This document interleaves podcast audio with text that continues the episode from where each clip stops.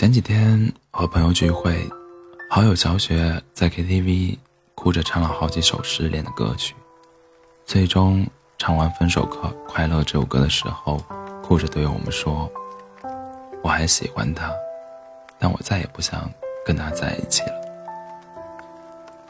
原来，生命中出现的某些人，注定只能陪你走一段，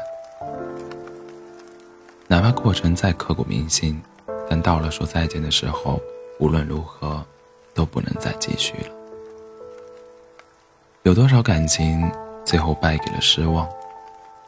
小雪刚和她男朋友在一起的时候特别甜，不仅天天说甜言蜜语，而且还会时不时的搞一些小浪，搞一些浪漫的小惊喜。他就是传说中的事事有回应中的中国好男友。但甜蜜了没多久。小雪就发现男友变了，男友从来不告诉小雪自己的行踪了，打电话不接是常事，微信回复也随缘，被问急了还会发脾气说：“你能不能给我一点空间？”久而久之，小雪累了，这种形单影只的恋爱太没有安全感了。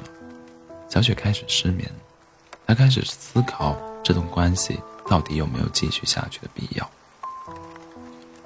因为小雪跟他在一起的时候，心一直悬空着。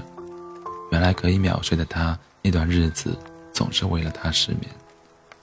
最终，小雪和男友几乎没有没有了肢体上的腻歪，即便是晚上睡觉，两个人中间也隔着几十公分的距离。这让小雪经常在深夜一人辗转反侧，让她无法安心睡眠。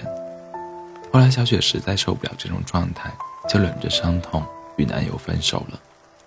她知道自己还爱着，只是不适合。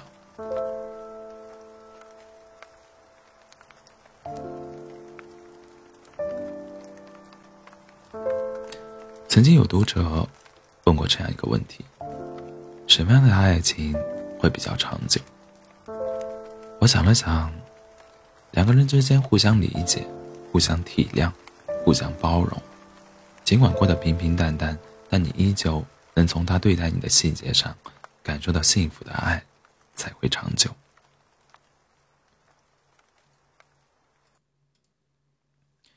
可是现实生活中，大家都太忙了，忙的没时间和爱人一起吃饭，忙的没时间和他聊聊天，忙的回到家还要加班到凌晨，丝毫没精力和身旁的他。说几句话，更不会注意到他眼里的疲惫。老友小童发来语音，说自己在床上睡了一觉，醒来发现男朋友在客厅打游戏，他让他早点休息，得到的只有一个“嗯”。他本来有很多话想跟他说，但是这个“嗯”让他哑口无言。他觉得现在和单身。没什么区别，白天忙着工作，下班回家想和男朋友聊天说话，他基本上不怎么回应。他看电影，他打游戏，两个人完全不在一个频道。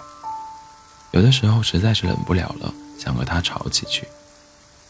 看到他埋头于手机，顾不上一切的样子，也就算了。他一度对两个人的感情产生了疑虑。明明他们在一起还没有半年，却像在一起生活了几十年的老夫老妻。当恋人之间沉默的比例加重的时候，爱情也在渐渐走向灭亡。有人说，看恋人之间睡觉的样子，就能看得出感情的好坏。冬天你的手脚冰凉，他主动看到靠到你身边。帮你暖热，听你说今天开心的、不开心的，和你聊些有的没的。入睡之后，他会下意识的把你拉近，贴着自己，好像你身上装了弹簧。你稍微一离远，你你稍微一远离他，就有反应。也许还经常对你说爱了。但你总能从睡前的一些小细节里找到他的真情。我就很羡慕我爸妈的爱情，他们就是我传说中的爱情模范。我妈睡觉很轻，经常会醒，尤其是半夜做噩梦，一醒来就再也睡不着了。但遇到我爸之后，我妈的失眠、异梦和清醒都开始慢慢消失。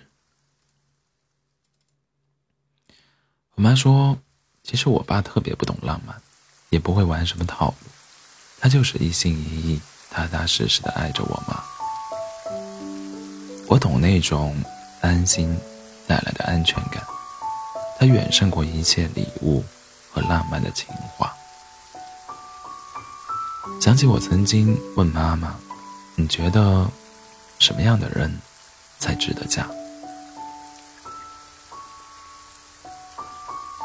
笑着说：“能让你安心的人。”是啊，心动不是爱情，心定才是。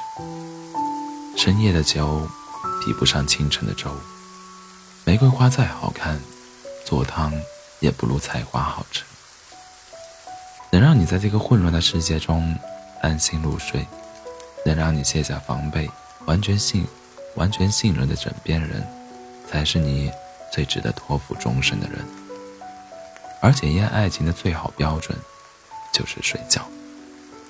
就像他体谅你睡觉磨牙，你习惯他大声打呼噜；他为了你放下手里的游戏，你因为他改掉熬夜的陋习。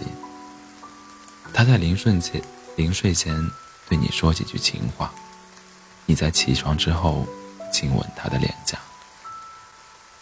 两个人躺在床上，关掉手机，聊一聊今天的见闻，说一说最近心里的烦恼。也许几经不几句不经意的话，几次刻意的触碰，你就能了解他更多，感情也会加深一些。睡前的仪式感，醒后的小心思，远比看不见、摸不着的情话重要千万倍，知道吗？